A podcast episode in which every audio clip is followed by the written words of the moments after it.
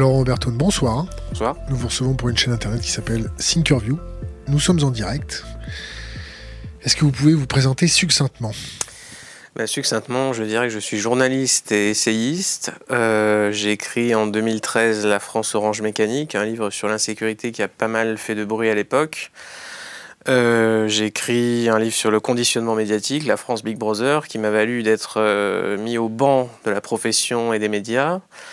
J'ai écrit Guérilla, un livre sur l'anticipation d'une possible guerre civile en France. J'ai écrit très récemment La France interdite, un livre centré sur l'immigration, qui est, à mon sens, le sujet le plus dangereux, le plus casse-gueule aujourd'hui en France. Hein. La France interdite, c'est le titre du livre.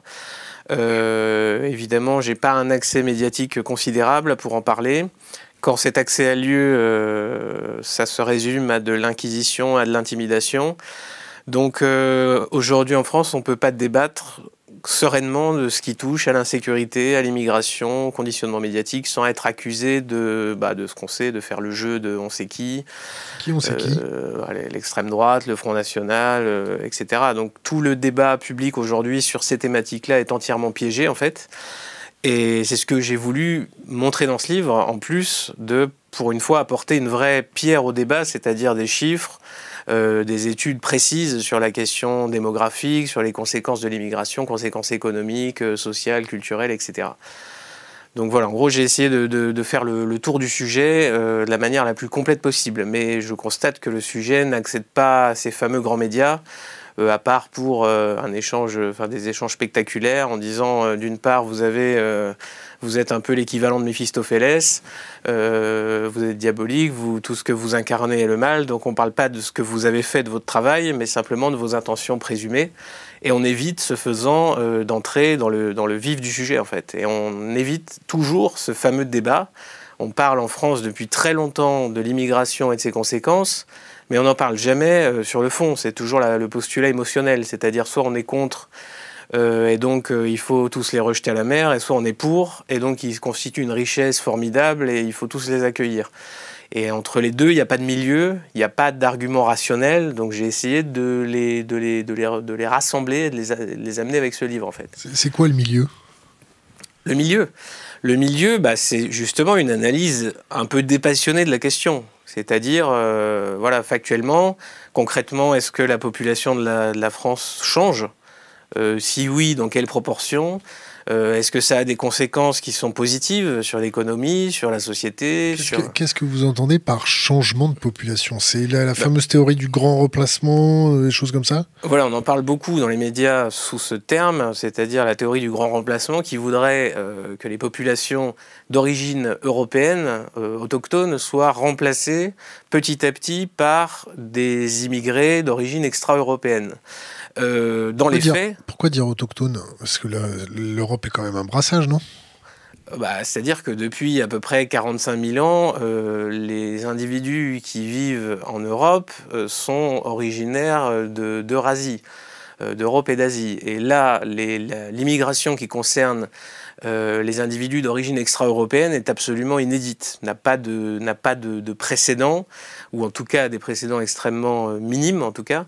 Euh, par rapport à ce qui, ce qui a lieu aujourd'hui. Donc c'est objectivement, c'est un phénomène totalement inédit par son ampleur, par ses, ses, conséquences. J'ai des, chiffres pour étayer Alors, D'après euh, donc les études que j'ai collectées, de l'INET, de l'INSEE, de, euh, je travaille uniquement sur des études de démographes officiels pour justement pas prêter le flanc à toutes sortes d'accusations.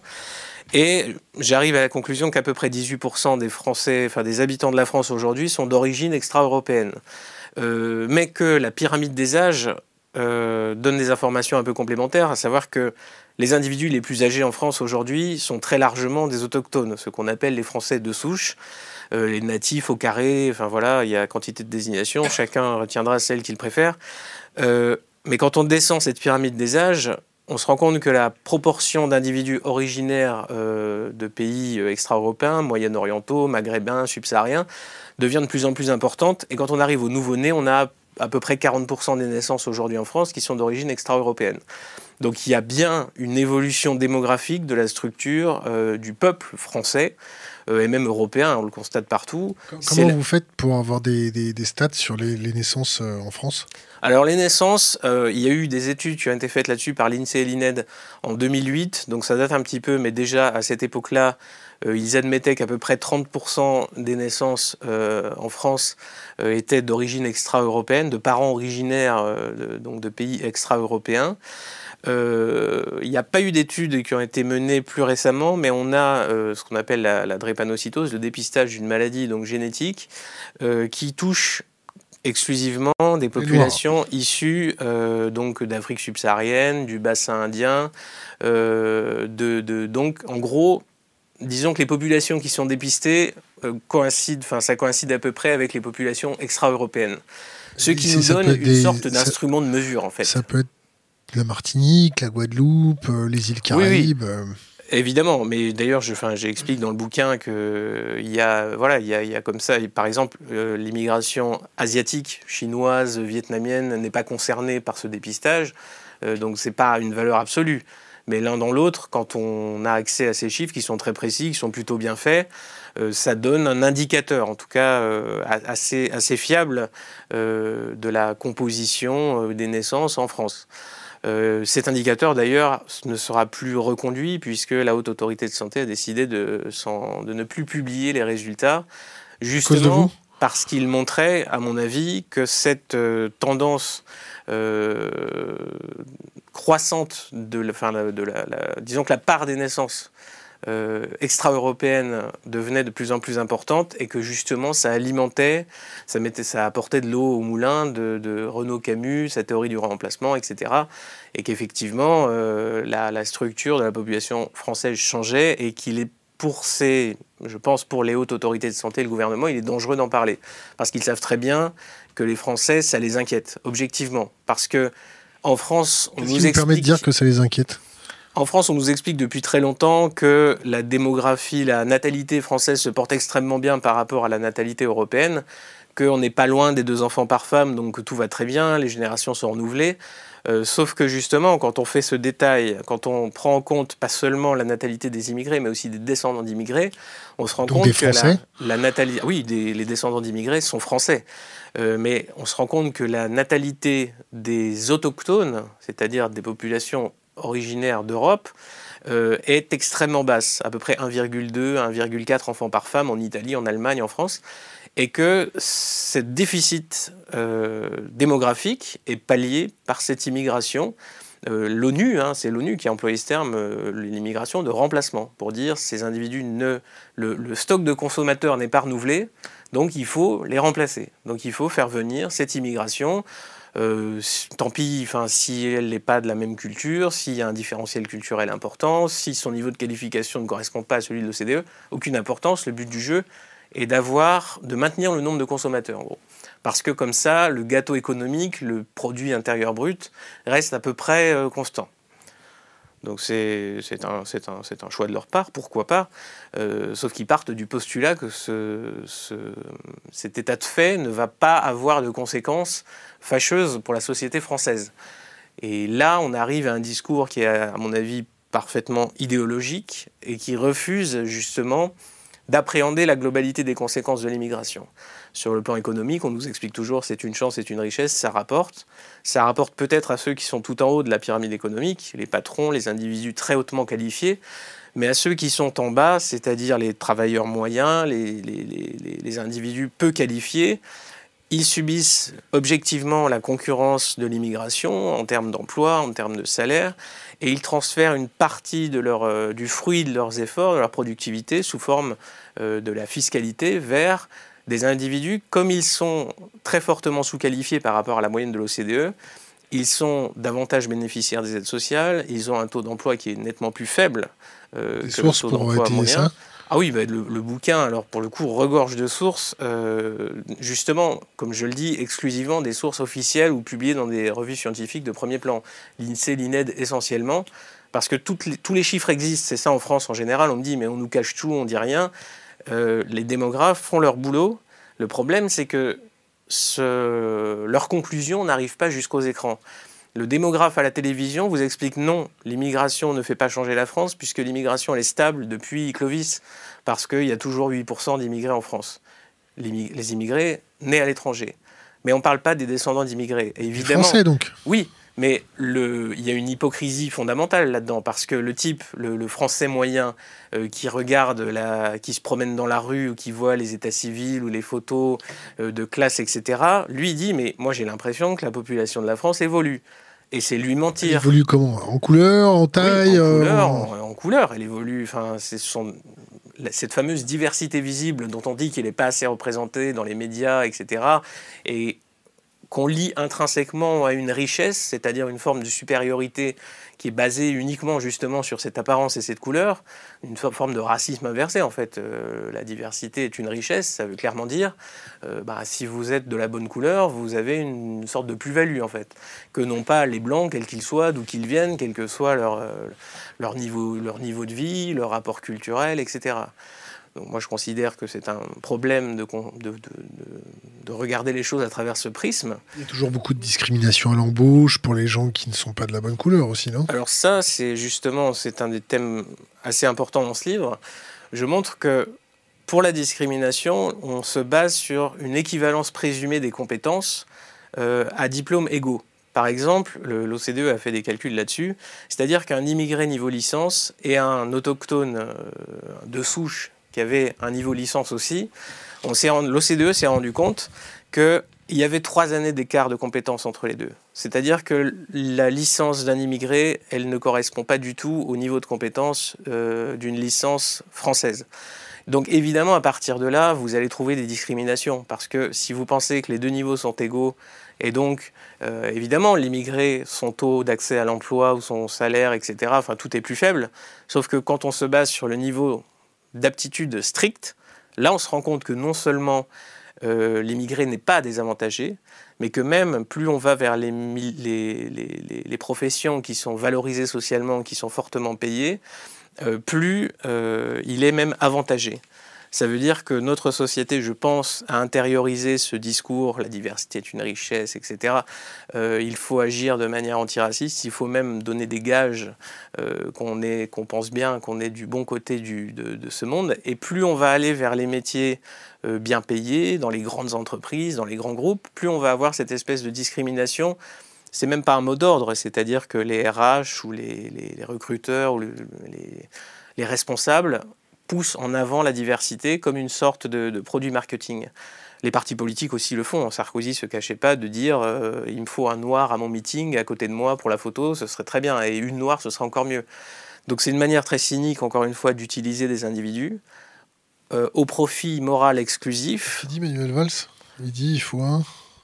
Euh, Sarkozy disait ça. Ouais, mais Emmanuel Valls, il dit quoi? Il dit il faut un blanco ou un truc comme ça, non? Oui, euh, il voulait dans, sa ville, il estimait que sa ville manquait un peu de diversité. C'est-à-dire que, bon, ça c'est la problématique euh, des, communautaires. Hein. C'est-à-dire qu'évidemment, vous avez, de par cette immigration massive, on parle de millions d'individus, des gens qui se regroupent et qui vivent entre eux parce que ils n'ont plus ces individus-là, de par leur niveau de qualification, euh, devraient correspondre à des travailleurs euh, de l'industrie, d'une industrie qui n'existe plus. Donc ces individus-là n'ont pas euh, d'offres objectives de travail qui correspondent à leur niveau de qualification. Et en plus, ils bénéficient assez largement d'aides sociales qui sont 10 à 20 fois supérieures au salaire des pays d'origine. Les sources Oh bah, les sources, euh, c'est facile de vérifier. Vous prenez le niveau du RSA, vous allez voir le, salaire des pays d'Afrique subsaharienne, et vous comprendrez que ça vaut largement Il vaut mieux être ici et ne pas travailler, ou travailler au noir, dans un boulot extrêmement ingrat et mal payé, que travailler même dans un, boulot plutôt prestigieux en Afrique subsaharienne. Ça, ce sont des réalités. Et donc on ne peut pas du tout en vouloir aux individus c'est normal. Euh, c'est un calcul, voilà. Euh, chacun est libre de faire ce qu'il veut. Si les individus veulent venir ici pour profiter de ça, euh, c'est c'est leur problème. Profiter ou fuir la guerre, non? Fuir la guerre aussi. Fuir la guerre économique Après, le problème, c'est que les prétextes ne manqueront jamais. C'est ce que j'ai quels, quels prétextes sont utilisés Les prétextes à l'immigration euh, sont innombrables. En fait, euh, que ce soit des déplacements économiques, écologiques, parce qu'on parle du réchauffement climatique aujourd'hui, euh, le professeur Stephen Smith, qui est un africaniste, a montré que d'ici 30 à 40 ans, compte tenu de la démographie africaine, subsaharienne en particulier, on aurait des dizaines de millions d'immigrés qui viendraient en France, quels que soient d'ailleurs nos... Des dizaines de millions Des dizaines de millions, absolument. Aujourd'hui, en Afrique subsaharienne, il y a 1,3 milliard d'habitants il y en aura 4 milliards en 2100. Euh, quoi qu'il se passe, quelles que soient les épidémies, les guerres, etc., la fourchette basse de l'ONU, c'est 4 milliards d'habitants. On ne peut pas, si vous voulez, il n'y a aucune croissance, euh, il n'y a aucun développement euh, en termes d'infrastructures ou d'alimentation, etc., qui peut suivre une telle croissance démographique. Donc mécaniquement, beaucoup d'individus très jeunes et sans emploi vont forcément aller chercher ailleurs euh, de quoi vivre, de quoi survivre. C'est parfaitement humain. Il y aura euh, une quantité de, raisons à cela, hein, vous l'avez dit, les guerres, les, épidémies, une vie meilleure, enfin tout ce qu'on veut. Mais la, seule question qu'on doit se poser, nous, c'est est-ce qu'on peut accueillir des dizaines de millions d'individus dans notre pays et en, et en assumer les conséquences, ou est-ce qu'on décide de ne pas le faire? Donc en fait, moi, c'est l'alternative que je pose, c'est qu'à un moment donné, euh, la France est un pays souverain, les citoyens français expriment un rejet assez massif de l'immigration dans les enquêtes d'opinion. 75% euh, des Français, euh, je crois aux dernières nouvelles, estimaient qu'il y avait trop d'immigrés en France, ce sont les termes euh, du sondage. Par qui? Le sondage? Alors là, ça doit être, je crois que c'est Odoxa, mais il faut vérifier. Sur combien de personnes? Si, vous voulez, vous avez des sondages assez permanents sur ce sujet et très largement, les Français montrent en plus 75%, plus tous ceux qui n'ont pas osé le dire, euh, que l'immigration pour eux était un problème.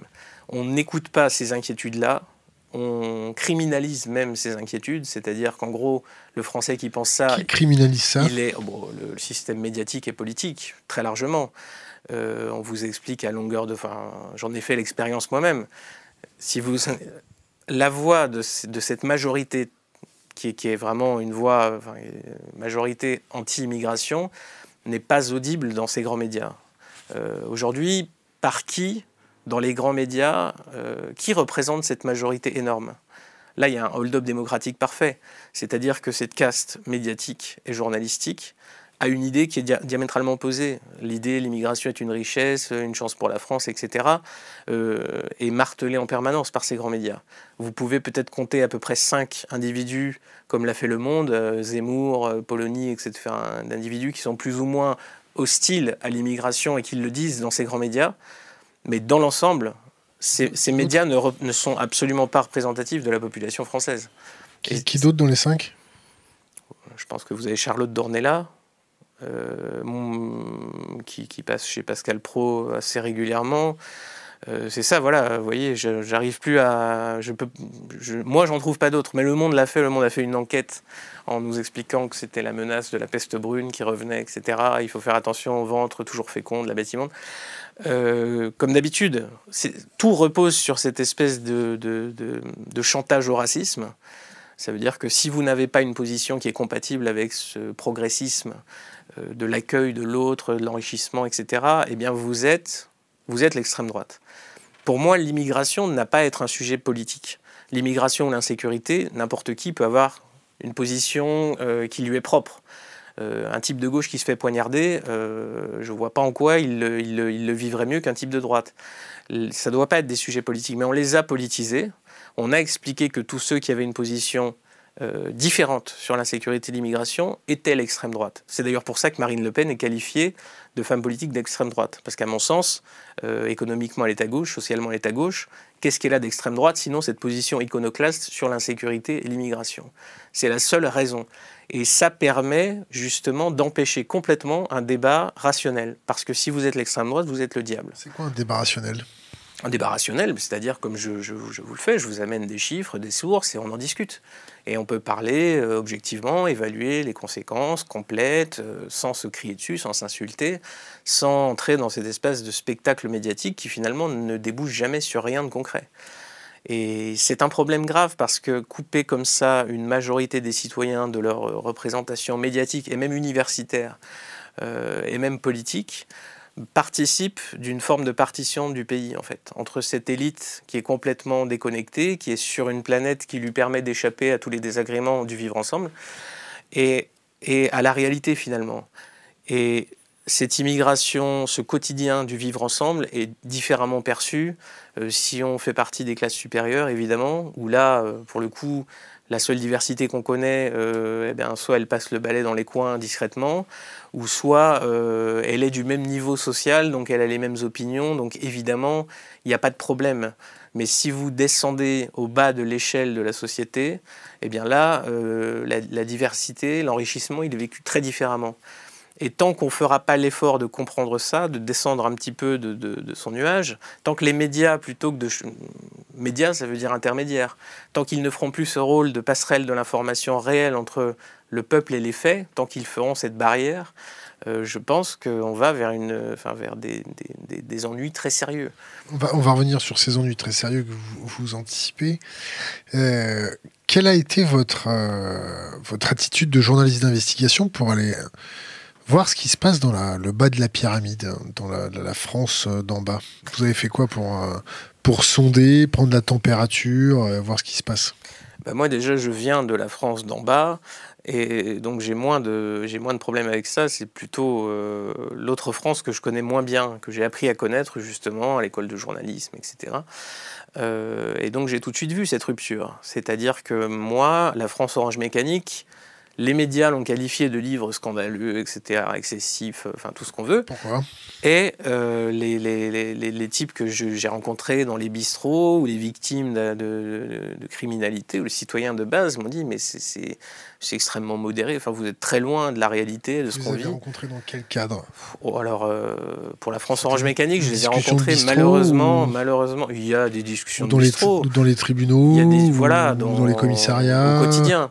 Au quotidien quand j'étais fait diversier, donc euh, j'ai rencontré pas mal de victimes. Fait diversier, ça veut dire les... Donc les, les, journalistes qui écrivent sur les faits divers. Euh, sur les, chats écrasés. Les chats, voilà, les chiens écrasés, enfin toutes les affaires réjouissantes euh, qui, qui, qui, qui, font d'ailleurs une bonne partie des ventes des presses locales, hein, parce que c'est ça qui, qui attire l'œil. donc j'ai pu rencontrer beaucoup de victimes, de professionnels de la sécurité, des policiers, des magistrats, etc. Et j'ai compris très vite qu'il y avait ce problème de décalage énorme, notamment avec les policiers. Les policiers aujourd'hui euh, sont dans un état de, tension euh, qu'il est vraiment difficile d'imaginer. Est-ce que vous avez fait le travail inverse? Le travail inverse? D'aller voir la France de l'immigration, euh, ah la France des quartiers. absolument, absolument. Si je vous prends par la main et qu'on va dans le fin fond du 93, vous allez sortir comment? Oh bah, Écoutez, je, ça dépend où on va. Je me sentirai comme tout le monde pourquoi pas Moi, je, enfin, je l'ai déjà fait et il n'y a pas de problème. Non, moi, le, terrain ne me fait pas peur, justement. Le fait ne me fait pas peur. Et je précise bien, d'ailleurs, c'est important de, le dire, c'est que, évidemment, un type non averti qui va lire mes constats euh, se dit, mais où il veut en venir, etc. Est-ce qu'il n'est pas en train d'amalgamer, stigmatiser, machin, tout ça C'est pas du tout pas d'amalgame, c'est ça Le fameux pas d'amalgame. Mais c'est pas du tout ce que je dis. Mais je dis que si on ne prend pas en compte euh, la, comment dire, la, surreprésentation dans la criminalité de certaines franges issues de l'immigration, euh, si on s'interdit de faire des constats comme ça, euh, là vraiment, euh, parce qu'on on, se prive de réalité, non seulement ça veut dire qu'on prend les, citoyens pour des abrutis dangereux, fanatiques, mais en plus, on, ne peut résoudre aucun problème si on se prive d'une partie de l'équation. La, proportion, la proportion des, des crimes et délits Selon vous ou selon vos stats, c'est, ça représente quoi À peu près deux tiers des crimes et délits commis en France sont, sont commis par des individus issus de l'immigration, à peu près. Alors, comment on fait Si vous allez dans une prison aujourd'hui, vous pouvez faire le ratio et vous, allez vous arriverez à peu près à comment 75 à 80 d'individus issus de l'immigration. Comment on fait, comment on fait pour euh, savoir qu'ils sont issus de l'immigration s'ils sont nés euh, sur le sol français? Ah bah, il suffit de leur demander. Euh, il y, a des enquêtes qui sont faites là-dessus par des sociologues. Euh, on demande aux individus euh, votre origine, d'où vous venez, est-ce que vous êtes descendant d'immigrés, etc. Et les gens répondent, il n'y a pas de problème, on peut avoir des, trucs très précis là-dessus. Non, là-dessus, encore une fois, les enquêtes, les universitaires font leur boulot. Mais le problème, c'est qu'une fois qu'un universitaire va faire une enquête comme ça, s'il passe à la télé, euh, quelle que soit sa réputation par ailleurs, on le traitera de, enfin, on l'accusera de faire le jeu, de machin. On lui dira que c'est pas le bon moment, parce que c'est jamais le bon moment pour parler de l'immigration et de l'insécurité. Et il sera, enfin, sa réputation sera vraiment euh, attaquée. Il y a eu par exemple le cas d'Hugues Lagrange qui avait fait ça récemment, qui avait parlé de l'insécurité, euh, qui avait lié une certaine forme de délinquance à la culture euh, de certains immigrés, et ça lui avait coûté très cher. Et ce type est euh, objectivement fait un travail très sérieux, très sourcé, impeccable, mais ce qu'il dit, euh, c'est pas progressiste. Ça fait pas le jeu de la mondialisation heureuse, du vivre ensemble, etc. Donc il ne devait pas le dire. Et il ferait mieux de se concentrer sur la sexualité des algues marines et je sais pas quoi. En tout cas, ne pas parler de ça. Et ça, c'est systématique. Donc, il faut bien comprendre que le sociologue qui va faire son enquête, euh, s'il en parle, ne sera même pas médiatisé, et s'il est médiatisé, sera euh, comparé de, complices euh, du mal, etc. Donc il y a une forme d'autocensure assez générale dans le milieu universitaire, dans le milieu médiatique, parce que moi j'ai rencontré beaucoup de journalistes et de sociologues et qui partagent mes constats. Qui? Pas donner de nom parce que je protège mes sources, mais il y a des journalistes très connus qui sont exactement, euh, qui font les mêmes constats que moi, qui me disent ce que tu fais c'est génial, etc. Mais tu sais que je peux pas en parler, bon très bien. Et parce que tous ces gens se font peur en fait. Il n'y a, pas tant de militants que ça. Il y en a des militants, c'est-à-dire les types euh, Émeric Caron, machin, qui vont vous désigner euh, d'être un, truc diabolique, etc. Il y en a certains. Mais tous les autres, ils sont victimes, c'est-à-dire qu'ils suivent et ils ont peur, et donc ils se taisent. Et ils ne peuvent pas exprimer des opinions, euh, même si elles sont juste compatibles avec la très large euh, majorité euh, de la population.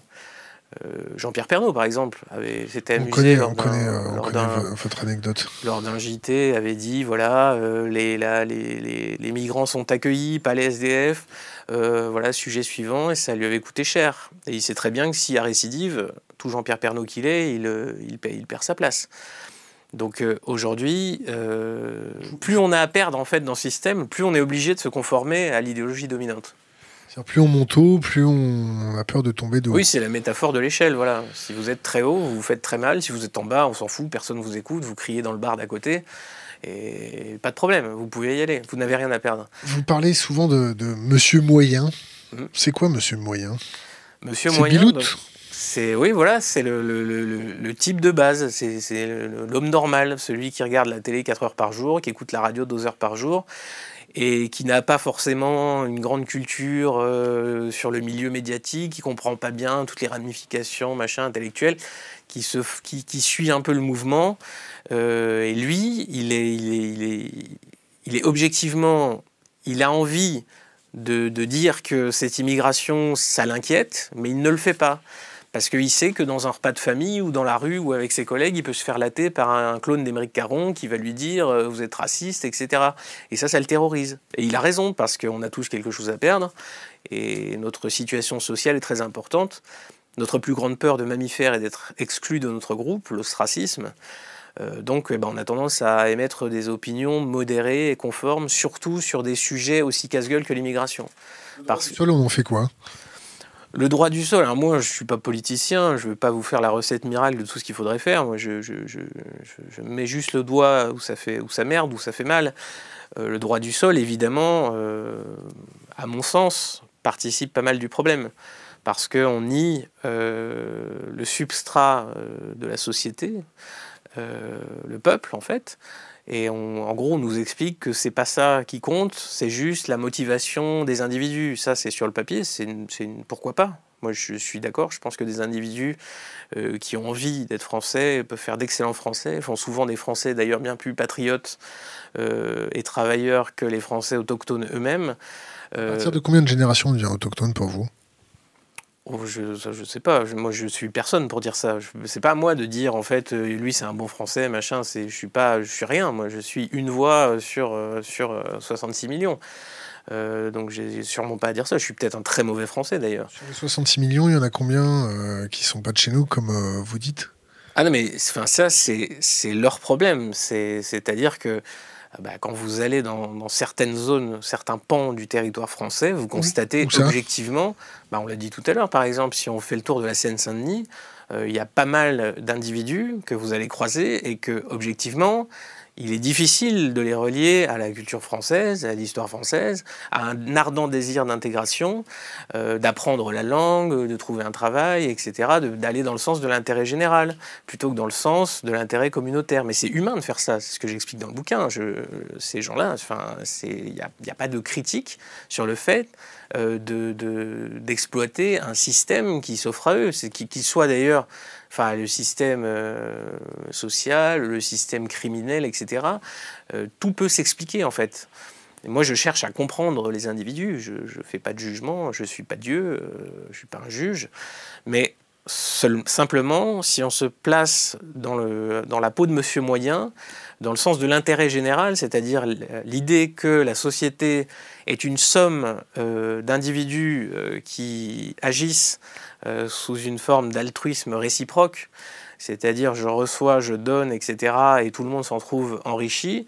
Et s'il constate qu'il y a ces compétitions communautaires, qu'il y a du clientélisme des élus locaux, euh, que finalement certains ne jouent pas le jeu, que lui travaille beaucoup et euh, voit une grosse partie du fruit de ses revenus ponctionné pour alimenter de telles compétitions intercommunautaires, évidemment, lui, il va arrêter de jouer le jeu aussi.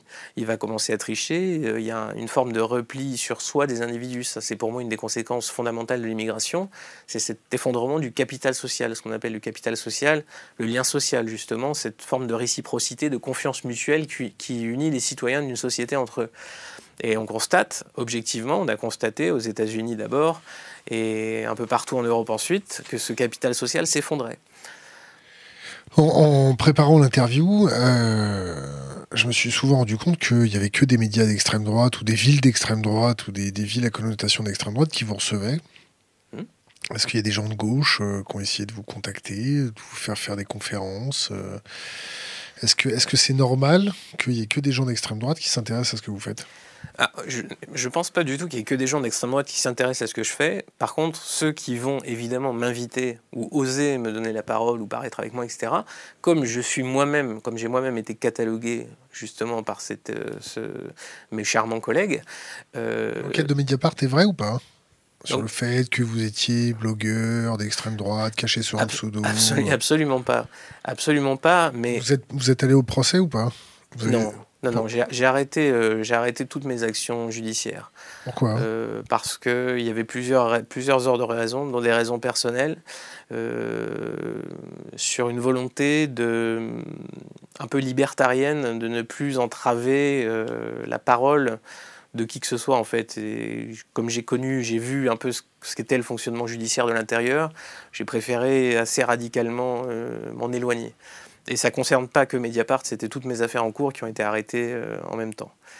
Parce que je sais très bien que ça mène à bien plus d'ennuis qu'autre chose. Mais cette enquête, enfin, là, était absolument erronée, je suis désolé pour eux. Mais de toute façon, ils n'avaient même pas besoin de ça. Hein. De toute façon, ils, étaient d'accord dès le début pour dire que j'étais une sorte de, de, résurgence des heures les plus sombres. Et comme tout le monde l'a martelé, et que les uniques sources qui apparaissent quand on essaie de se renseigner sur moi, sur Google, Wikipédia, etc., sont des sources qui émanent de ces médias officiels. Donc des gens qui me considèrent comme une sorte de traître, puisque moi, je n'ai pas voulu faire ma carrière dans ce milieu-là, euh, parce que j'ai voulu dire certaines vérités qui ne permettaient pas de conserver un poste dans ce milieu-là. Donc je suis une sorte, je, sais pas, de dissident ou de mouton noir, et donc je suis mis à l'écart. Donc je suis catalogué extrémiste de droite, euh, ce qui n'est absolument, enfin qui ne repose sur rien. Sinon, je ne suis pas d'accord avec eux. Vous votez quoi ah, Moi, je vote euh, selon mon âme et conscience, dans l'isoloir, dans le secret absolu de, voilà, je ne dis pas pour qui je vote. Mais j'ai pas d'accointance du tout politique. Euh, ça, c'est important de le préciser. Enfin, mon travail est ultra indépendant. Mais évidemment, euh, c'est une manière de m'isoler, de dire, euh, regardez, il est allé euh, donner une conférence avec tel individu qui lui-même est lié à tel, tel groupe, etc. Donc vous voyez, c'est l'extrême droite. Oui, sauf que si on répète ça tout le temps, évidemment, le, personne ne va oser vous inviter. Moi, alors là, si Anne Hidalgo m'invite à un séminaire demain, j'y vais. Pourquoi, pourquoi on vous invite, nous? Bah, On m'invite parce que je sais pas. Pourquoi nous, on vous a invité? Ah, mais vous, alors ça, ça, ça, ne tient qu'à votre. Il n'y a que vous qui pouvez répondre à cette, cette question intéressante. Ça, ça vous a surpris? Honnêtement, euh, un peu, un, peu, parce que justement pour ces raisons-là, parce que j'ai tellement l'habitude, si vous voulez, même les types qu'on décrit comme euh, potentiellement euh, proches, tu vas voir, Polony, elle va parler de toi, Zemmour et Nolo, ils vont parler de toi, Éric Brunet, il va t'inviter, Ardisson va t'inviter, bah non. Donc oui, ça me surprend parce que j'ai bien plus l'habitude des portes qui claquent que des, portes qui s'ouvrent. vous connaissez notre chaîne YouTube? Oui. Qu'est-ce que vous avez vu chez nous? J'ai vu, alors je ne me souviens plus du nom malheureusement de l'intervenant.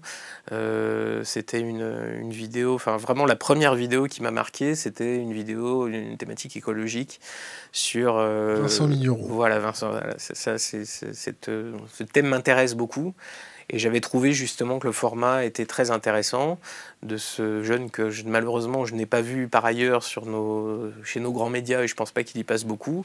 Je pense qu'il est sûrement trop intelligent pour ça. Et donc voilà, moi j'aime bien ce, format, l'idée de donner la parole à tout le monde, euh, d'où qu'ils viennent, justement sans avoir ces espèces de, tampons idéologiques euh, fournis euh, en option. C'est ça le problème aujourd'hui de la télévision, c'est qu'elle est tellement archi-morale que c'est Disney. Vous avez les méchants, vous avez les gentils. le téléspectateur n'admet pas, en fait, d'avoir quelqu'un qui n'est pas étiquetable, qu'on ne peut pas plier dans sa case. Euh, qui, ne joue pas la caricature de ce pourquoi on l'a invité en fait. Les, Français ont beaucoup de mal avec ça parce qu'ils sont élevés par ce, ce, truc très binaire en fait, très publicitaire. Bon, après avoir écrit euh, tous ces bouquins euh, avec toutes ces sources et vendu, vous avez vendu combien de bouquins en tout? Là, alors à tout cumuler, je ne vous cache pas que je ne saurais pas dire. Combien vous gagnez? On ne doit pas être loin d'un million de ventes si on prend absolument tous les bouquins depuis le début, depuis 2013. Combien, combien vous gagnez? Oh, C'est pas mal, euh, honnêtement. Euh, la maison d'édition Ring euh, donne d'excellents pourcentages à ses auteurs, y compris à ses premiers auteurs. Bon, ça, je ne donne pas le détail parce que c'est leur politique. et je ne veux pas créer de jalousie interne. Donc, euh, enfin, je gagne, je, gagne bien ma vie, honnêtement. Mais moi, euh, enfin, je j'ai pas, mon argent me sert exclusivement à travailler sur mes autres bouquins. Je suis très spartiate. J'ai pas de folie des grandeurs. Euh, ma maison coûte très peu cher. Je vis en pleine campagne.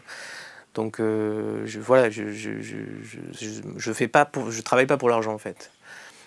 Combien vous gagnez?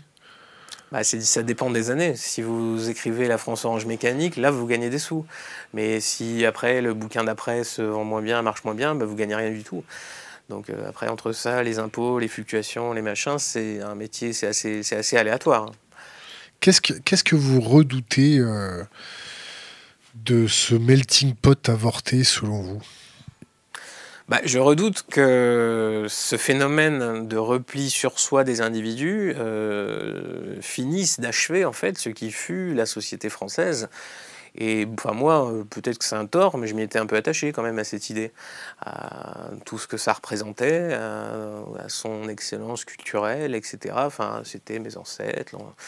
Cet héritage se lègue. Alors c'est peut-être très euh, villiéresque de dire ça, mais enfin c'est bête. Hein. Moi, je c'est dans ce monde-là que je me reconnais. Je pense qu'il y avait encore de belles choses à faire. Et justement, notamment. C'est la France saucisson pinard, c'est ça? Oh, pas spécialement, mais ça en fait, ça en fait partie. Je suis client hein, du saucisson comme du pinard euh, et de tout un tas d'autres choses. Mais euh, ce niveau d'excellence, euh, qu'il soit patrimoine, terroir et tout ce qu'on veut, bah, ça me, je serais assez, assez fort mari de, constater sa disparition, d'imaginer que mes enfants vivront dans un monde qui ne ressemblera pas à ça, et que peut-être ce niveau d'excellence que nous avons atteint, technologique, scientifique, etc., ne permettra pas justement à nos descendants de faire face aux problématiques écologiques très importantes qui s'annoncent. Euh, parce que, euh, comme je, le précise aussi dans le livre, étant donné que le niveau global baisse, baisse de manière très préoccupante, je ne pense pas qu'un pays d'abrutis sera à même euh, de, faire face à tous les défis qui s'annoncent. Je pense qu'il faut être très intelligent et penser sur le long terme, non seulement pour avoir cette espèce d'excellence hein, en termes de terroir, de patrimoine, de ce qu'on veut, de culture, mais aussi dans une vision planificatrice de gestion à long terme. Et c'est pas vers ça qu'on tend aujourd'hui, on tend plus vers Cyril Hanouna. Donc évidemment, ça me préoccupe un peu. Question d'Internet. Euh, quels inconvénients et quels avantages voit-il à l'immigration? Alors, euh, l'immigration, le, problème, c'est que souvent, enfin, c'est le bloc, quoi. Le bloc, l'immigration, il y a plusieurs immigrations. Il y a l'immigration qu'on appelle de qualité, c'est-à-dire des individus qui vont vendre un haut niveau de compétences.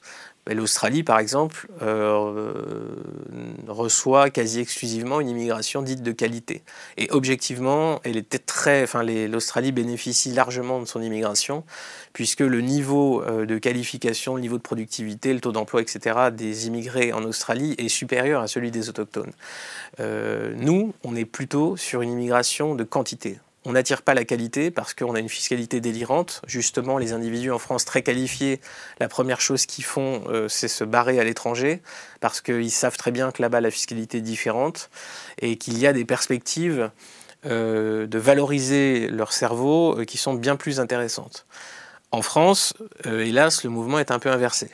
On attire des individus très largement sous-qualifiés, comme je l'ai dit, qui ne viennent pas forcément, malheureusement, chercher un boulot, mais plutôt une, une, vie plus confortable qu'elle ne l'est chez eux. D'ailleurs, c'est souvent, euh, souvent fantasmé, parce que quand ils sont là, ils se rendent bien compte que le rêve qu'on leur, leur a vendu ne correspond pas à la réalité. Donc euh, il, y a des, y a des avantages objectifs avec certains individus, c'est des questions individuelles, hein, et des désavantages avec d'autres.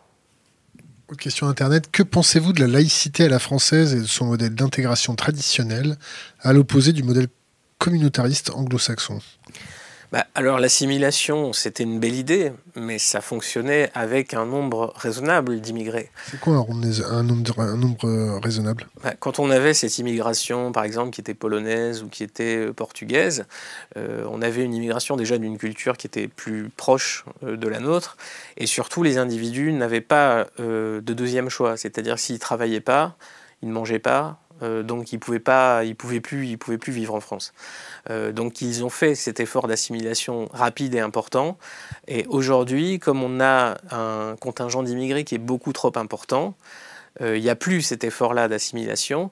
Donc, euh, on peut en parler, on peut dire qu'il faudrait donner des prénoms français, etc. etc. Ça suffira pas, on est très loin de, la réalité de la problématique. Autre question d'Internet que je lis brute. Que pense-t-il des patriotes qui font barrière à la frontière de l'Italie? Alors, je pense qu'on fait euh, référence à Génération Identitaire, donc, euh, euh, qui, avait fait ça, effectivement, qui était allé se suppléer au rôle de l'État, qui était censé le faire lui-même, parce que, effectivement, nos frontières physiques ne sont pas contrôlées aujourd'hui. donc, c'était d'une manière un peu spectaculaire de montrer qu'aujourd'hui la France n'a pas de souveraineté réelle sur, sur les entrées dans son pays. Après, ces entrées euh, physiques, concrètes, ne représentent qu'une goutte d'eau dans l'immigration en réalité. L'immigration clandestine, essentiellement, elle est au départ légale. C'est ça, voilà, sur visa, sur titre de séjour, et ensuite les individus oublient de repartir. Et essentiellement, les entrées clandestines ont lieu comme ça en fait. C'est pas l'Aquarius. Euh, alors, on a 3 millions de visas délivrés par an, on a 250 000, de séjour, 50 000 titres de séjour, un peu plus. Évidemment, on ne peut pas chiffrer le nombre d'individus qui repartent réellement. Euh, le ministre de l'Intérieur vous dira qu'il y a à peu près 400 000 clandestins en France. Et d'autres indices, euh, notamment le nombre de bénéficiaires de l'AME, d'autres études menées là-dessus, laissent penser que ce chiffre est sensiblement plus important. Mais encore une ce sont des clandestins, c'est impossible de le dire. Vous avez, dans le flou artistique, vous avez les demandes d'asile. Sur 100 000 demandeurs d'asile, vous en avez 70 000 qui sont déboutés, et vous en avez 10 000 qui sont expulsés physiquement, et les 60 000 autres, euh, personne ne sait ce qu'ils deviennent, parce qu'il n'y a aucun suivi préfectoral. Euh, je vais m'excuser une seconde, il faut absolument que j'aille pisser. donc je vais, te poser, je vais te poser une question euh, qui va te lancer. Tiens, tu peux me remonter un peu la liste tout en haut, tout en haut, tout en haut. Voilà. Alors la question c'est comment travaille-t-il Est-ce que sa façon de travailler le démarque de ses collègues Où s'informe-t-il? Et j'en profite, je vais pisser pendant que tu réponds, je t'entends. Hein. Ça marche.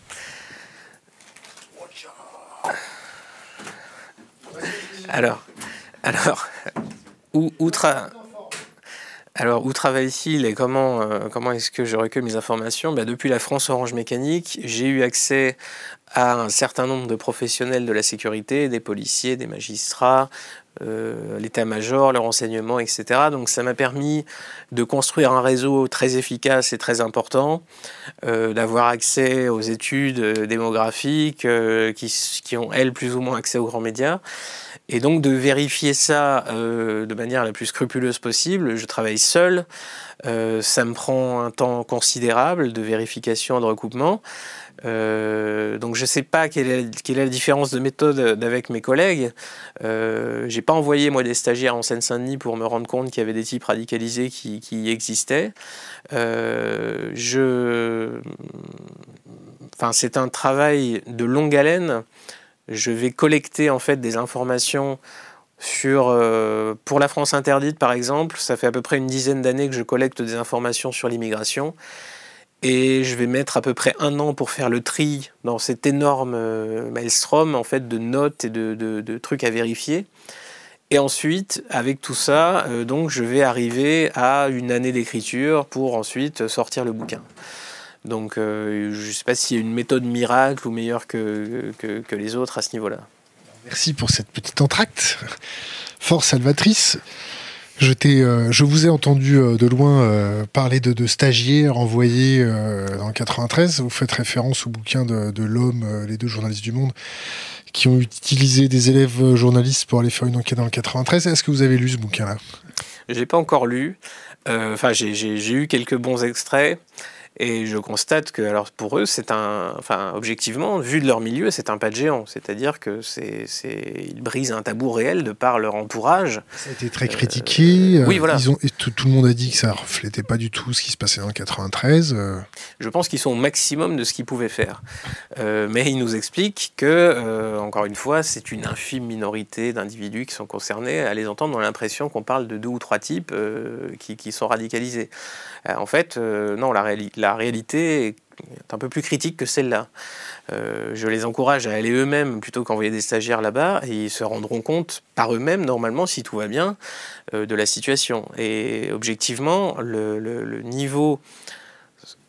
Les, on, dit souvent pas d'amalgame, mais les musulmans ont tendance à s'amalgamer tout seuls parce que quand il y a des enquêtes sociologiques qui sont faites sur ces populations, vous avez à peu près un tiers des jeunes musulmans qui vont vous dire qu'ils adhèrent absolument à tout ce qu'il y a de plus radical dans l'islam radical.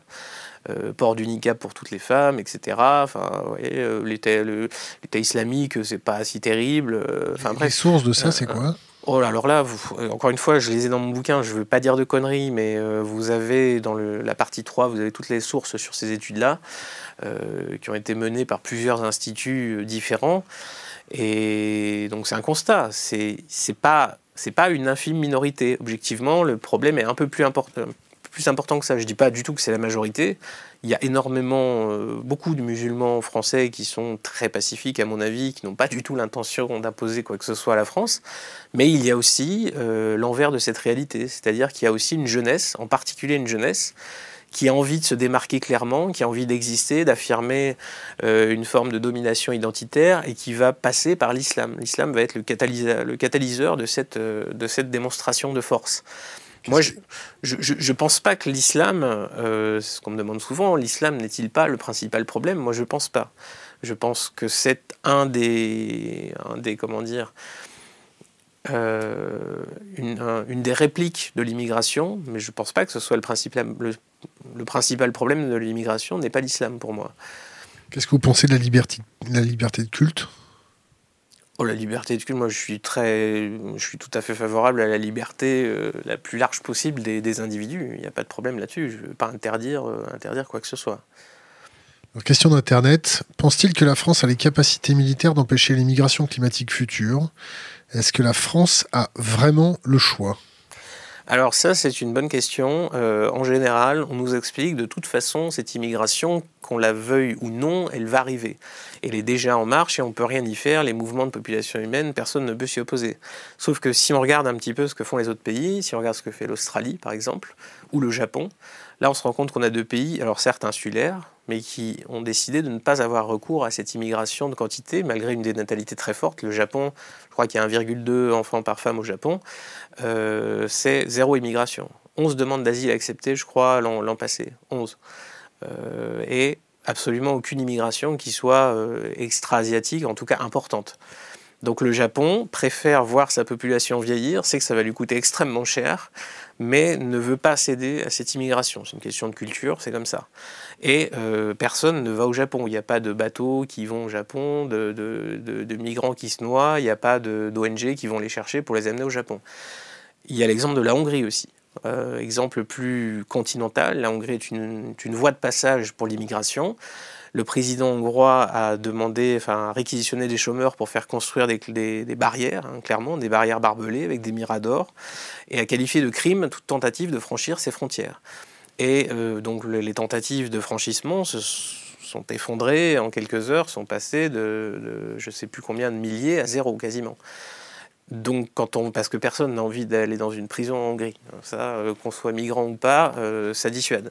Donc, quand on veut, clairement, on peut moi, la question que je pose, c'est pourquoi euh, on ne veut pas, en fait? Alors que le peuple, alors que l'opinion euh, semble le vouloir depuis très longtemps, et que même un président comme Macron aurait un intérêt objectif, du point de vue de sa popularité, à se ranger derrière cette opinion.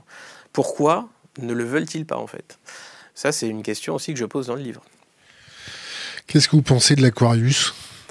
Bon, L'Aquarius, pas grand-chose. C'est alors voilà, si c'est 40 types euh, qui transitent, euh, qu'on va chercher. 40 euh, types, des fois c'est 300 sur un même bateau. Oui, un peu plus, mais ça fait objectivement, ça fait pas beaucoup de monde. Après, c'est vrai que c'est un principe. C'est un principe. Euh, est-ce qu'on doit, oui ou non, euh, aller chercher des individus euh, au large des côtes libyennes? Je vois pas bien ce qu'on a à y faire. Est-ce qu'on doit aller chercher là-bas? Pourquoi on ne les dépose pas à Alger ou au Maroc, où ce sont des pays sûrs qui accueillent, qui accueillent les, les migrants clandestins? Mais ils ne veulent pas rester là-bas, ils ne veulent pas aller là-bas, ils veulent venir ici en France. Et moralement, soutenir ces ONG qui font le boulot en fait des passeurs. Il hein, faut rappeler que le trafic de chair humaine euh, des migrants rapporte des milliers d'euros par tête euh, aux passeurs. C'est un trafic qui est en passe de devenir extrêmement euh, enfin, lucratif. il est déjà. on parle de. Je ne sais plus quelles, quelles, sont les sommes, j'en parle dans le bouquin, mais c'est astronomique. Donc, Pourquoi vous dites qu'ils font le boulot des passeurs? Ils prennent pas un rond? Ils évitent à des gamins de se ah noyer Non, ils prennent pas un rond parce que si, si, si. Leur monnaie, elle est morale en fait. Euh, ces gens-là, ils augmentent leur valeur sociale en faisant ça. Il ne faut pas croire que les, les, gens qui vont aider les réfugiés, qui vont aller construire des puits au Sahel ou qui vont envoyer des sacs de riz, euh, n'en ont aucun bénéfice. Ça, c'est ça, c'est ça, c'est faux. En fait, c'est une hypocrisie absolue. Les, valeurs chrétiennes, c'est être son prochain. oui, mais je les scouts, les scouts unitaires de France vont creuser des puits au Bénin. Oui, mais je trouve dommage que ces valeurs chrétiennes ne s'interrogent pas un peu davantage, qu'il n'y ait pas de théologiens, de théologiens plus plus, plus, aguerris, qui se demandent finalement, euh, à partir du moment où on en bénéficie socialement de nos actes, où on rentre comme ça avec une espèce d'auréole, comme Kouchner l'a fait avec ses sacs de riz, en réalité en n'ayant absolument rien à foutre des, Africains euh, qui étaient là juste pour tapisser le fond de la Seine et euh, qui, étaient, qui sont utilisés. C'est une marchandise, objectivement. à partir du moment où on utilise comme ça des gens pour sa propre euh, estime de soi pour sa propre gloire sociale, est-ce que c'est bien chrétien finalement? Est-ce que vous connaissez Saint-Martin? Je ne le connais pas personnellement, mais j'ai entendu parler, oui. Il a fait quoi Saint-Martin?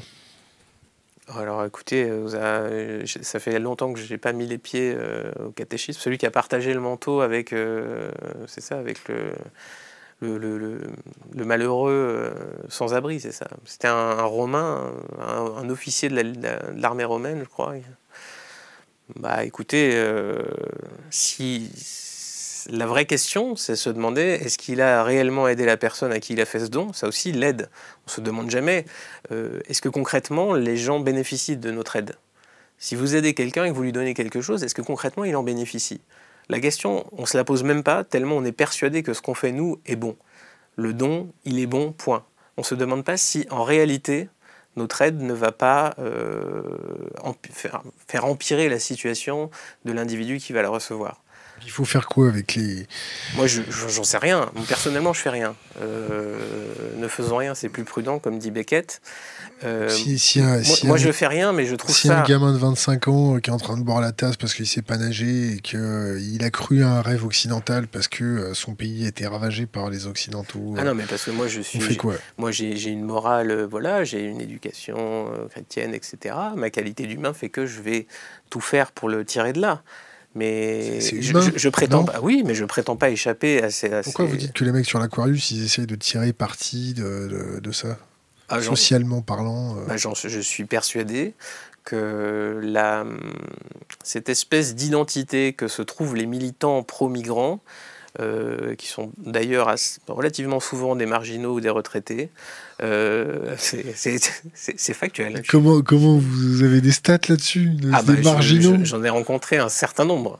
C'est des punks à chiens avec des dreads, c'est ça? Oh Non, c'est un, petit peu, un petit peu réducteur, mais qui objectivement euh, sont en quête identitaire. Et, et, le fait d'avoir, même de prendre position pour l'immigration lors d'un dîner, etc., augmente euh, la valeur sociale de votre personne. Ça, c'est un fait. Parce qu'aujourd'hui, la morale est une valeur absolument déterminante. Si on n'a pas la bonne morale, on ne peut pas entrer dans cette espèce de caste euh, progressiste, supérieure dont je parlais. Vous avez, vous avez déjà rencontré des migrants? Oui. Ah, mais moi, mais je où, ça, où ça? Les individus, euh, les individus je, on, peut absolument comprendre tous les types d'individus, leurs choix fondamentaux. Vous les avez rencontrés où? Et c'était euh, quelle nationalité Par quel parcours ils s'étaient passés euh alors, ceux que j'avais rencontrés étaient euh, justement entrés avec la filière, enfin, le plus récemment, étaient entrés avec la filière titre de séjour et j'oublie de repartir. Et alors, c'était, alors, il y avait des individus qui faisaient des efforts énormes pour travailler au noir, pour, c'était les fameux trucs de livraison Uber. Euh, ils sont exploités comme des esclaves. Absolument, mais oui, mais c'est de l'esclavagisme. Donc je ne peux pas objectivement me réjouir de cette situation-là. Pourquoi vous dites objectivement tout le temps? Bah, Parce que c'est objectif, euh, c'est le contraire de subjectif. Et, et il me semble que c'est enfin, un raisonnement rationnel pour le coup. J'essaie d'avoir ce. Quand je dis j'essaie de comprendre au maximum les individus, y compris les progressistes. C'est quoi l'objectivité? Bah, je pense, euh, de ne pas avoir de vision euh, moralement, idéologiquement tronquée, c'est-à-dire de ne pas imposer à la réalité ce qu'on voudrait qu'elle soit en fait. Euh, c'est pour ça que mes écrits ont l'air plutôt dystopiques, contre-utopiques, euh, parce que bah, en Arcadie, la mort est aussi, hein, comme dit le proverbe. C'est-à-dire que même si on a des très bonnes intentions, et eh bien souvent, malheureusement, les conséquences de ces bonnes intentions et de ces bonnes actions bah, sont dommageables finalement, autant pour les individus concernés que pour soi. Vous avez déjà été en Afrique? Vous avez déjà été à Mayotte? À Mayotte, non. Non, j'ai jamais mis les pieds à Mayotte. Par contre, je, je connais pas mal de gens qui, qui bossent et qui, qui m'ont expliqué un peu ce qui s'y passait. Ils font quoi à Mayotte? C'est des autochtones ou? Ah oui, non, c'est des, enfin, c'est des, essentiellement mes sources étaient même de pas d'autochtones, mais de, de, continentaux, enfin de métro, euh, qui travaillaient là-bas. Ils faisaient quoi là-bas? Oh, c'était essentiellement des fonctionnaires, euh, police, euh, parce que justement, enfin, quand il y a eu les événements, euh, les tensions, on va dire, pour le dire poliment, entre la population locale et les immigrés comoréens, où il y a eu pas mal d'agitation, vu quelques, quelques rapports là-dessus de visu. Que le les Mahorais exploitent les Anjouanais, c'est à peu près le même principe, non? Bah, C'est ce, ce, qui se dit. Après, euh, voilà, ce sont des ressentis locaux, des situations qui sont très tendues, il y a tout un tas de, fin, de considérations qui entrent en jeu. Euh, c'est pour ça que je me, enfin, j'utilise assez peu, vous l'aurez peut-être remarqué dans mes bouquins, les témoignages euh, directs, parce que justement, ils sont chargés très fortement de ces connotations idéologiques, morales, etc. Donc, ils reflètent des opinions, mais pas forcément euh, des réalités. votre idéal pour la société française, c'est quoi? Non, moi je refuse diamétralement la notion d'idéal. je vous le dis, il y a pas, enfin, je pense pas qu'il y avait, c'était mieux avant, il y avait un âge d'or, machin, tout ça. Je suis pas du tout dans cette optique-là. Moi, j'ai pas de truc à proposer, pas de programme. Euh, c'est plutôt une vision euh, anthropologique. anthropologique, oui, voilà. Ethnologique. Ethnologique, c'est ma formation principale au départ, c'est l'anthropologie. Donc c'est plutôt là-dessus que, que, je me base. Question, question internet. Croit-il en Dieu? C'est, je, je, préfère pas me hasarder une réponse parce que là, ça, ça irait trop loin dans, dans, la réflexion. J'aurais besoin de trop de temps là. Oh, on a le temps là. Bon. Non, non, mais je, enfin, ça, c'est un peu comme l'isoloir. Il y a une part de mystère. Vous avez identifié des problèmes? Est-ce que vous avez identifié des solutions? C'est pareil sur le, volet solution. Euh, j'aurais l'impression d'être un politicien si je fournissais comme ça, clé en main, voilà ce qu'il faut faire et tout ça. Et j'aurais l'impression de rentrer dans une énième euh, euh, escroquerie en fait, hein, en proposant des trucs miraculeux qui contenteraient tout le monde. Ça n'existe pas. Je préfère attirer l'attention sur les problèmes et ce qui pourrait en devenir plutôt qu'essayer de proposer des pistes miraculeuses. Vous faites partie de ceux qui soulèvent les problèmes sans apporter de solution, c'est ça? C'est très mal perçu en France. C'est sans doute très mal perçu. Les messagers, on les aime pas du tout.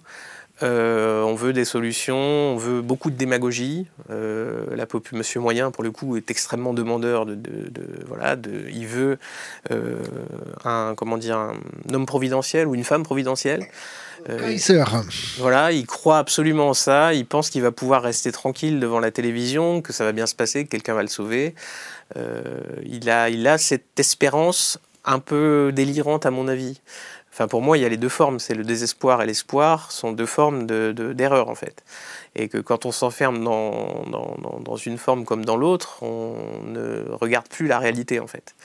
Est-ce que, est que, le débat sur l'immigration, l'insécurité n'est pas repris par des partis politiques euh, qui utilisent ça pour catalyser la haine et la rage des gens? Pour catalyser la haine et la rage, je ne sais pas. Pour euh, s'en servir à des fins tactiques, là, euh, c'est clair que je pense que ce débat fait rage dans beaucoup de partis politiques dits traditionnels, que la France insoumise, par exemple, euh, est, en passe d'exploser sur cette question-là. Parce que, Un peu comme en Allemagne, non? Oui, parce que, objectivement, la base de ce parti euh, a une opinion sur l'immigration qui n'est pas du tout celle qui est représentée par les porte-paroles, par Mélenchon lui-même, par, euh, par les discours, en fait mais ils sont allés tellement loin dans leur discours euh, de l'immigration est une chance, nous enrichit, etc., qu'ils peuvent plus, ils seraient plus crédibles de changer complètement, de faire machine arrière là-dessus. Donc ils vont se suicider sur cette question, parce qu'électoralement, c'est un frein absolu pour eux. Et je pense que Macron lui-même s'est posé la question, est-ce qu'il n'y aurait pas moyen de récupérer beaucoup de popularité en faisant comme Sarkozy, c'est-à-dire simplement avec des discours un peu, un, peu à la colon, un peu voilà, carchérisant, ça suffirait. Et je pense que ça suffirait mais il est entouré par tellement, euh, enfin, ce système de cours, euh, il y a les médias, etc., qu'il a trop peur de ça. Et donc, il n'osera pas le faire, je pense. Ce qu'a dit Colomb, c'est vrai, c'est pas vrai C'était un effet de manche euh, C'était un colis piégé C'était quoi? Il y a un peu des deux. Il a voulu considérablement emmerder son successeur, ça c'est sûr. Rappelez-nous ce qu'il a dit. Euh, que en gros la situation, enfin alors ça dépend. Il y, a, eu plusieurs propos. Il y a eu ceux qui étaient tenus en off quelques jours avant la démission, comme quoi dans 5 à 6 ans, euh, en gros, si on ne faisait rien, la situation serait incontrôlable et irréversible. Et il parlait d'une crise majeure, une sorte de guerre civile euh, dans les banlieues françaises. Et en démissionnant, il a répété à peu près la même chose. Nous sommes plus euh, côte à côte, nous sommes face à face. un truc très dramatique. Mais je pense qu'il était ministre de l'Intérieur. Il a vu les mêmes choses que moi parce que j'ai des informations aussi sur l'état de la situation réelle en France. Et donc, il a, tout d'un coup, on lui a mis le nez dedans, en fait. Et là, il est sorti de, l'idéal et il a vu la réalité des choses.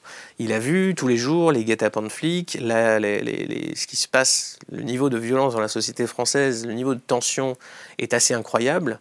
Et les rapports vraiment du renseignement, de l'état-major, etc., sont très alarmants.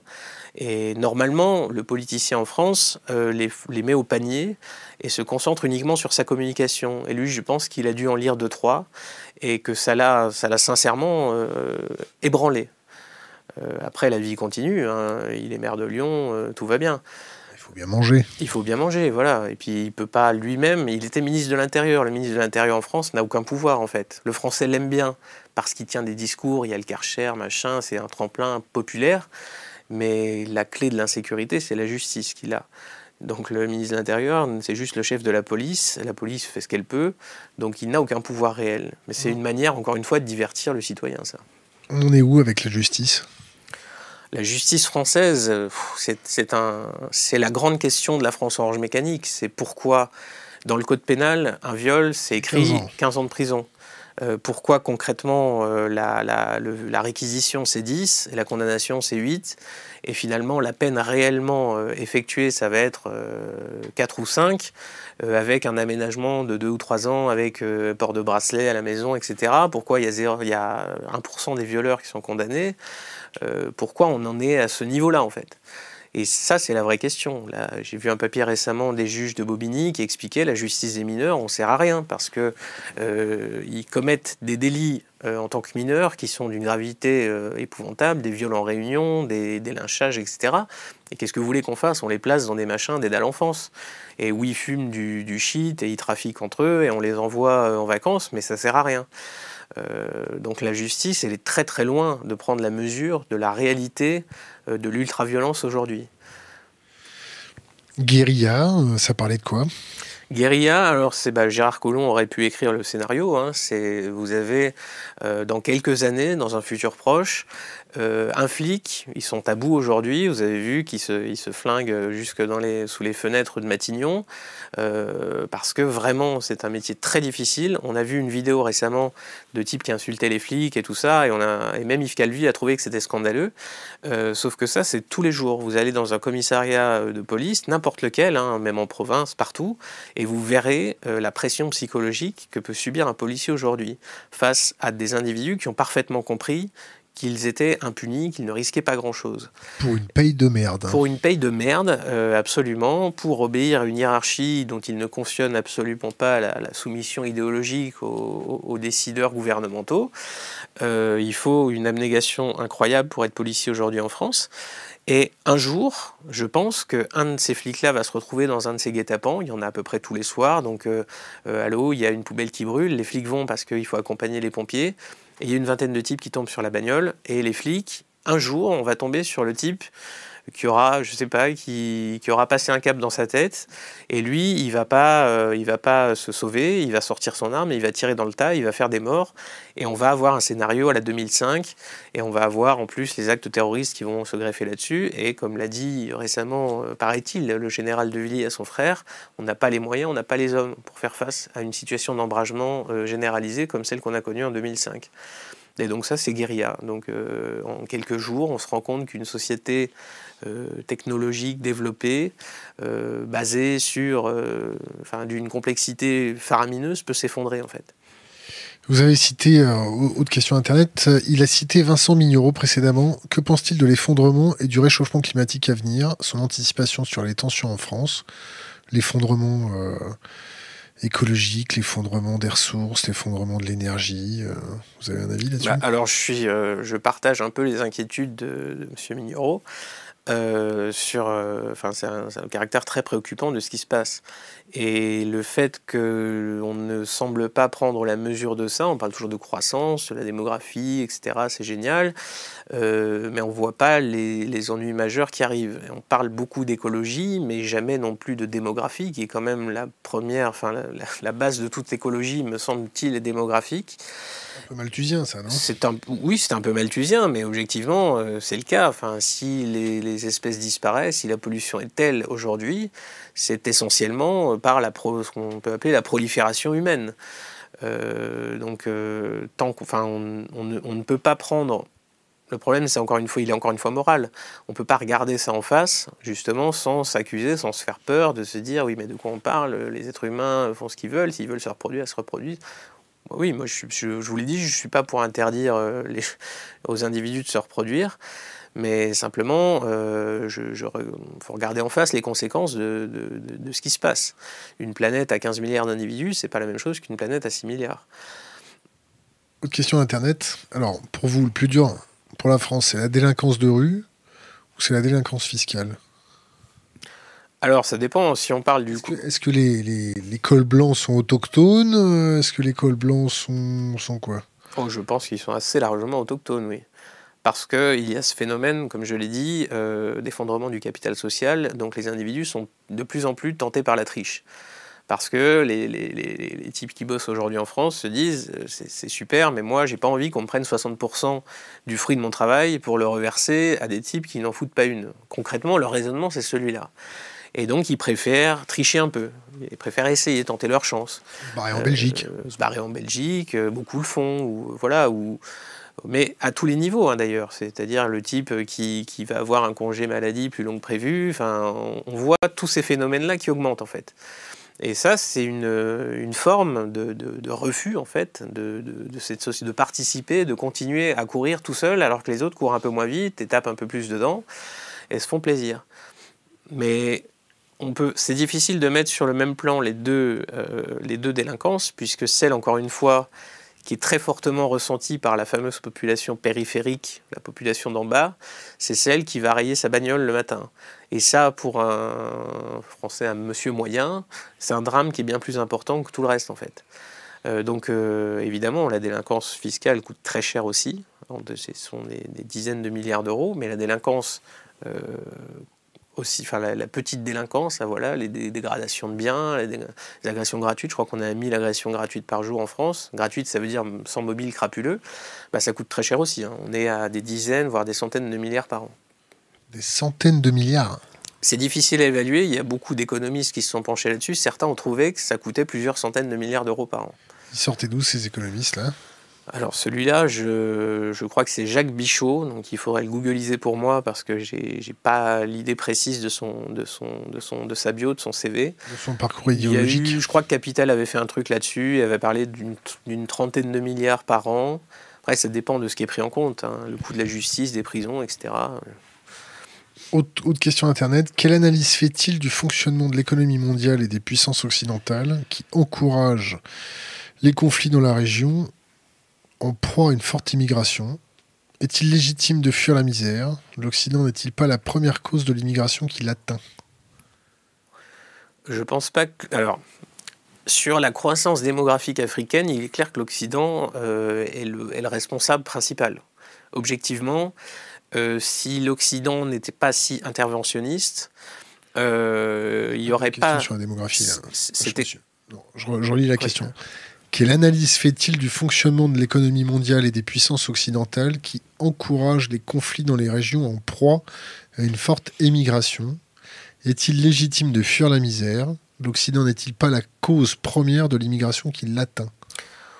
De dire que le fait que l'Occident va déstabiliser, s'amuser, faire mumuse avec des régimes euh, orientaux euh, change fortement le sort migratoire euh, est, un peu, est un peu simplifié parce qu'en réalité, même si la Libye ne gère plus du tout l'immigration comme elle a pu le gérer du temps de Kadhafi, ce serait pour autant extrêmement facile de la stopper là. Euh, donc c'est une, c'est une manière de défausser le problème en fait et d'accuser euh, les Américains et Sarkozy et compagnie euh, de, de, nous valoir ça. Mais là pour le coup, c'est pas le cas. Est-ce que c'est légitime de fuir la misère? Ah bah je, enfin, je vous dis, tout comportement, enfin, j'ai du mal à dire d'un comportement qu'il n'est pas légitime. il s'explique et il faut expliquer les comportements des individus. Euh, c'est ça aussi, c'est qu'on a tellement peu l'habitude de parler des individus sans euh, qu'il y ait forcément une connotation derrière qui soit péjorative ou stigmatisante, que c'est difficile de le faire. Euh, je, parle effectivement, je parle de l'immigration, du coût de l'immigration, mais ça ne veut pas dire que je suis contre les individus. c'est que si je constate que les retraités, les retraites coûtent beaucoup d'argent, ça ne veut pas dire que je veux déporter les retraités, c'est pas ça. Faire du compost avec? Bref, c'est vrai que ça, ça, pourquoi pas? Chacun a le droit d'avoir son, idée sur la question. On préfère les brûler au bilan carbone et désastreux, mais. Question à propos de Malthus, que pense-t-il du darwinisme social et d'Herbert Spencer? Spencer, euh, j'en passe, j'en pense pas grand-chose, euh, avait eu, avait un petit peu tordu les idées de notre ami Darwin. Euh, pour justifier euh, certaines formes. Alors, je ne veux pas prêter à Spencer des idées qu'il n'a pas eues, mais il me semble que ça permettait euh, de justifier en gros une, forme d'ordre social en se basant sur les, théories darwiniennes. En gros, les bourgeois sont bourgeois parce que ils sont, ils ont, enfin, leur génome il est mieux, etc. Enfin, il me semble que c'est ça. Donc là-dessus. crétin, quoi. Je, ah non, je dis pas du tout ça. Je, pense que c'est peut-être quelqu'un de très brillant. J'avoue que j'ai pas lu l'intégralité de, de, de, ces livres. Je ne veux pas prononcer de jugement comme ça, il faut que j'étudie la question un peu plus avant de me prononcer. Bon, pour résumer trivialement vos bouquins, du moins le dernier sur l'immigration, on va où là? On va où? C'est difficile de le savoir. On va à la castagne, on va à la guerre civile, on va sur des pouvoirs politiques qui sont complètement impuissants, on est dans un déni, on est dans quoi là? Bah, euh, les, pouvoirs politiques peuvent aussi bien continuer à aller vers l'impuissance, euh, c'est-à-dire cette espèce de communication, de verbiage permanent et de refus de tenter quoi que ce soit, ou aller justement à l'inverse vers une forme de toute puissance autoritaire.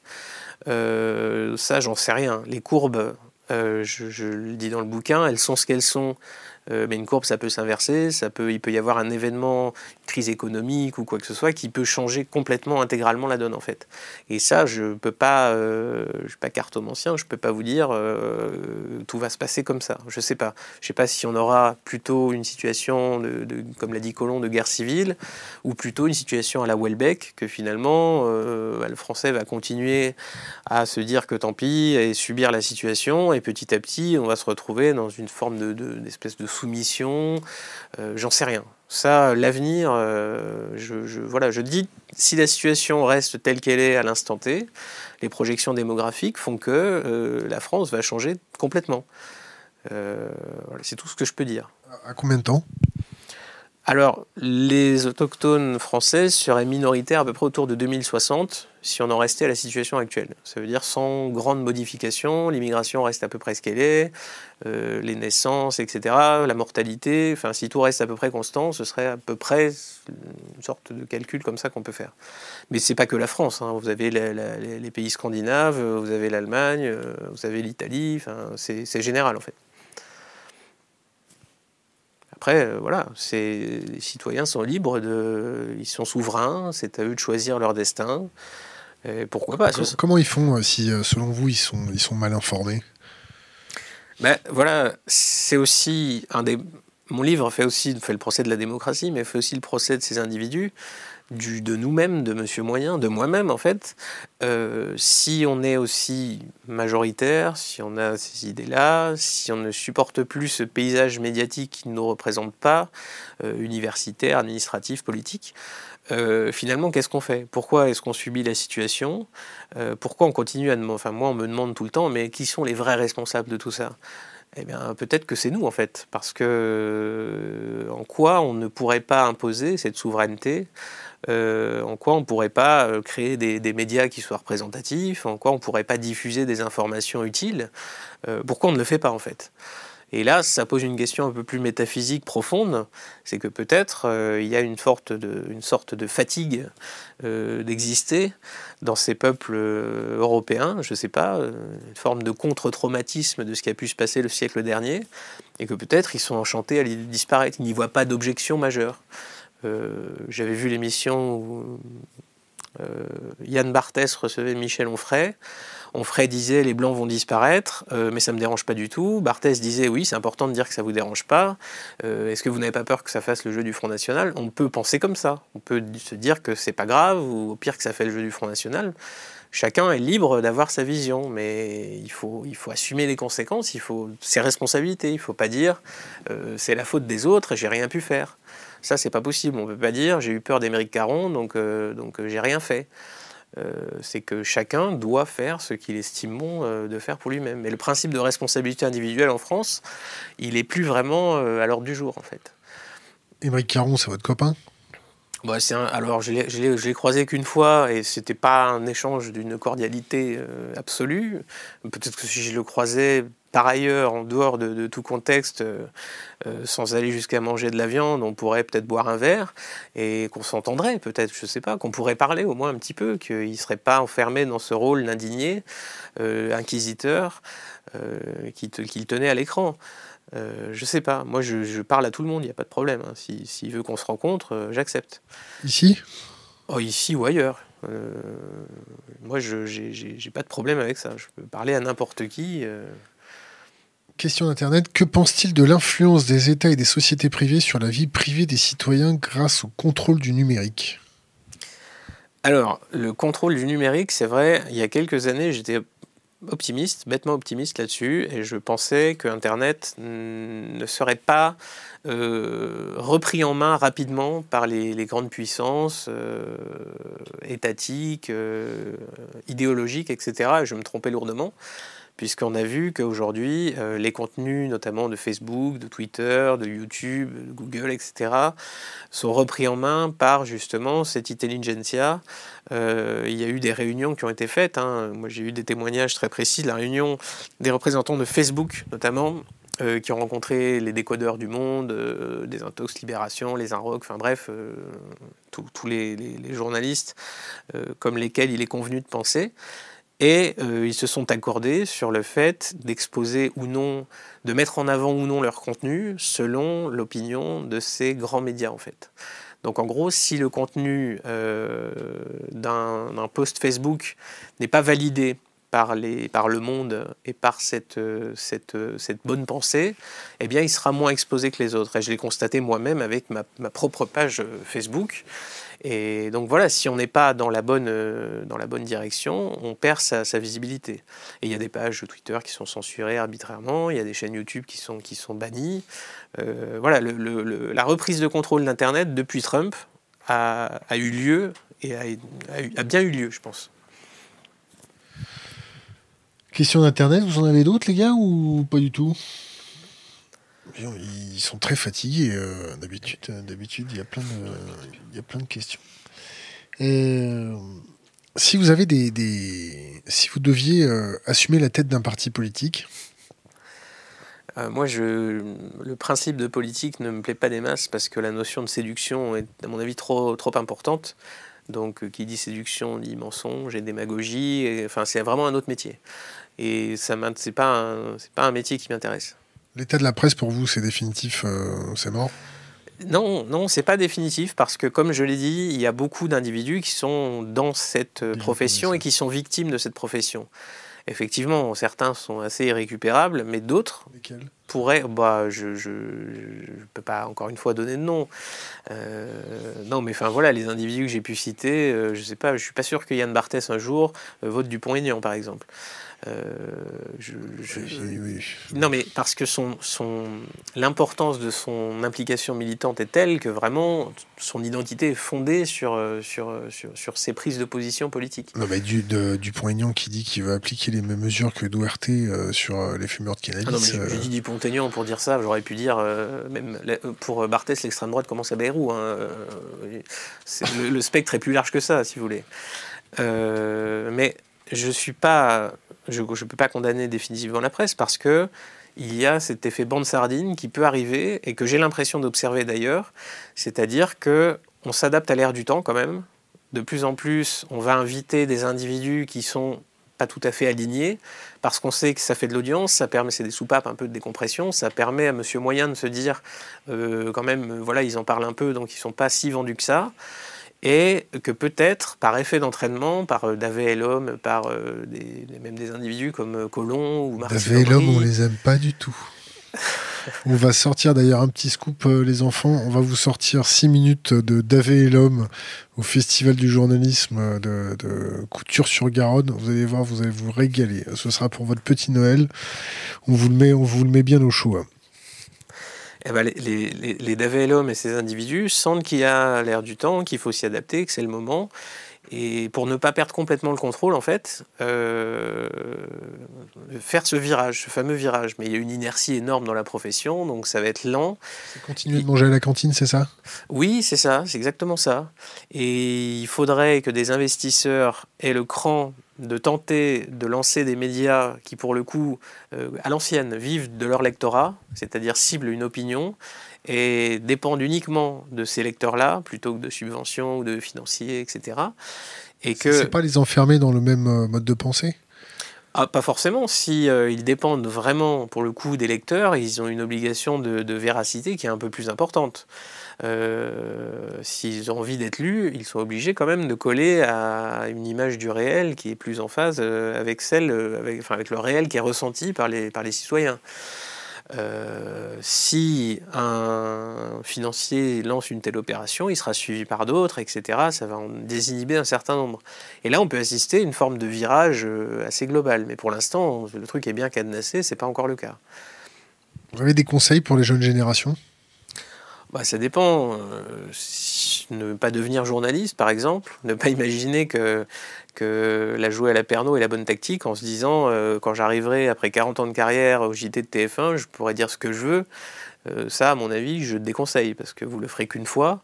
Vous allez vous faire plaisir, mais vous allez disparaître des écrans. Et 40 ans d'investissement pour, pour ça, c'est pas hyper pertinent. Je pense plutôt qu'il faut essayer de créer des solutions alternatives des, médias alternatifs, euh, des manières de diffuser l'information, euh, originaux peut-être, hein, euh, en tout cas hors de ce système qui, qui, qui, qui, va vous digérer sinon. Donc c'est plutôt ça que je dis aujourd'hui. mais je, encore une fois, je suis pas grand-chose, je peux pas conseiller, j'ai pas des parcours clés en main. chacun doit réfléchir à ça en tout cas. Vous êtes fait, vous êtes fait quand même bien ravager comme, comme auteur, non? Euh, oui, absolument. Vous en gardez une rancœur ou pas? Non, non, non, parce que je m'attendais un peu, euh, pour tout vous dire, on écrit un bouquin sur l'insécurité, on s'attend pas à voir que des potes, mais je pensais pas déjà que le livre aurait un C'est catastrophique l'insécurité vraiment ah bah, 1000 agressions gratuites par jour officiellement recensées, c'est énorme. Euh, le nombre de, Françaises violées tous les jours aujourd'hui, euh, c'était 200 à l'époque de la France Orange Mécanique. Ce nombre n'a cessé d'augmenter. Et d'ailleurs, on, a, on a tout fait pour le faire disparaître des statistiques. Il est extrêmement élevé, il n'a jamais été aussi élevé. Donc c'est vraiment, enfin. quel type de viol C'est des viols euh, par des immigrés, par la famille, ah, par le voisin Il y a, bah, de tout. Il y a, les viols, euh, les fameux viols familiaux, euh, conjugaux, qui représentent une part de ces viols, une part minoritaire, mais une part importante quand même. Et il y a les viols, alors souvent l'individu connu, hein, qui n'est pas forcément de la famille, mais que voilà, par, par voilà, circonstances se retrouve en position de commettre le, délit. Il y a aussi des viols par des inconnus parfaits, par des, ce qu'on a les prédateurs. Hein. ça existe objectivement et le nombre, enfin l'ampleur de ce phénomène est vraiment très importante. Et enfin, moi, ça m'a un peu scié que sur le plateau de Ruquier de dire euh, il y a 200 femmes violées euh, par jour en France et on vous répond mais vous êtes raciste. Et finalement, cinq ans après, tout le monde dit effectivement les violences faites aux femmes c'est très préoccupant, mais n'empêche on a perdu cinq ans et ça fait cinq ans de victimes de plus. Et on refuse enfin, de, se, de se pencher sur le, problème, de se dire mais attendez, 1% des violeurs condamnés, euh, quand même c'est un problème. Vous les tenez pour responsables?